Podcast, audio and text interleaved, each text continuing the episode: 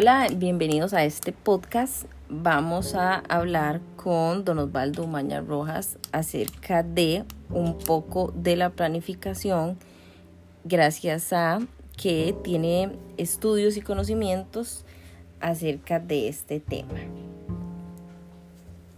Buenos días, mucho gusto. Un gran saludo.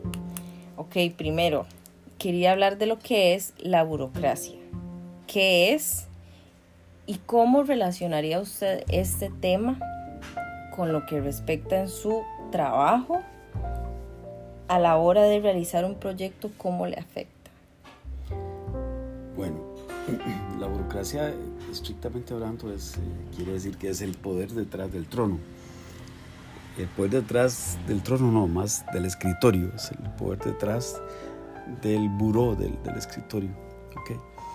Eh, es un término sumamente importante. Eh, se ha degenerado porque se le busca el término de burocracia cuando en diferentes procesos, sobre todo en la administración pública, aunque calza para cualquier tipo de administración privada también, eh, hay cosas que se hacen con demasiados pasos o, o, a veces lo que creemos que se dan con pasos más de la cuenta. Entonces, efectivamente eso existe.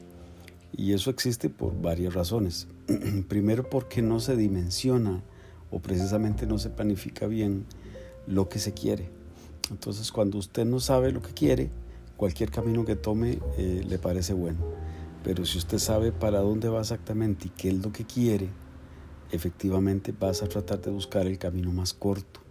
Y eso elimina una cantidad de pasos que eh, eh, sí darían, darían como fin el poder detrás del escritorio, es decir, que el funcionario o nosotros los empleados públicos o cualquier empleado, insisto, sirve para los dos términos, privado y público. En este caso me refiero al público porque es donde yo me desenvuelvo.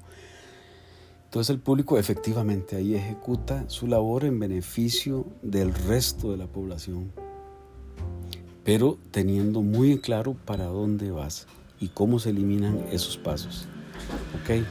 Por ejemplo, nosotros, yo trabajo en el ICE, nosotros eh, tenemos servicios de electricidad y telecomunicaciones. En muchas ocasiones nuestros clientes en telecomunicaciones pueden creer que, eh, y así lo es, que nosotros tenemos demasiados pasos para brindarles un servicio telefónico. Algo que debiera de ser muy sencillo para él. Él no tiene por qué conocer cuál es nuestra forma de trabajar, pero algo que tiene que ser muy sencillo para él lo considera que es muy, muy largo. Entonces, eh, a lo interno, nuestro trabajo para eliminar esa cantidad de pasos y ejercer una verdadera burocracia es tratar de hacer lo menos posible de pasos o tareas para que él obtenga eso y no mandarlo de un funcionario a otro. Mire, vaya, pregunte allá. No, mire, tiene que ir a preguntar allá. No, mire, tiene que ir a hablar con tal cosa. O tienen que darnos 15 días para tener tal respuesta. Esos son pasos extra la gente se lamenta, entonces dice, qué cantidad de burocracia. Eso es, eso es solamente un ejemplo. El, el tema de burocracia eh, eh, eh, y que tiene que ver muchísimo también con, con la parte de energía, por ejemplo, se nos da y tiene que ver mucho con el tema inclusive de trabajo social.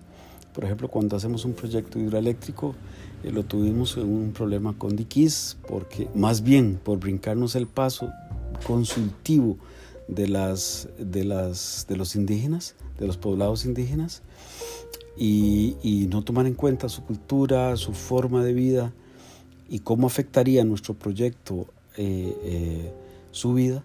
Entonces nos brincamos ese paso queriendo ejercer un poder más allá del que debíamos. Entonces eso, eso es un exceso en la burocracia y eso también es un problema que tiene que ver desde la perspectiva del trabajador social. Bueno, esto sería para hablar un poco con don Osvaldo acerca de cómo afecta la burocracia en muchísimas de las acciones que queremos realizar y en este caso un trabajo social con respecto al ICE. Pero muchísimas gracias por escuchar este podcast y después haremos uno para más información.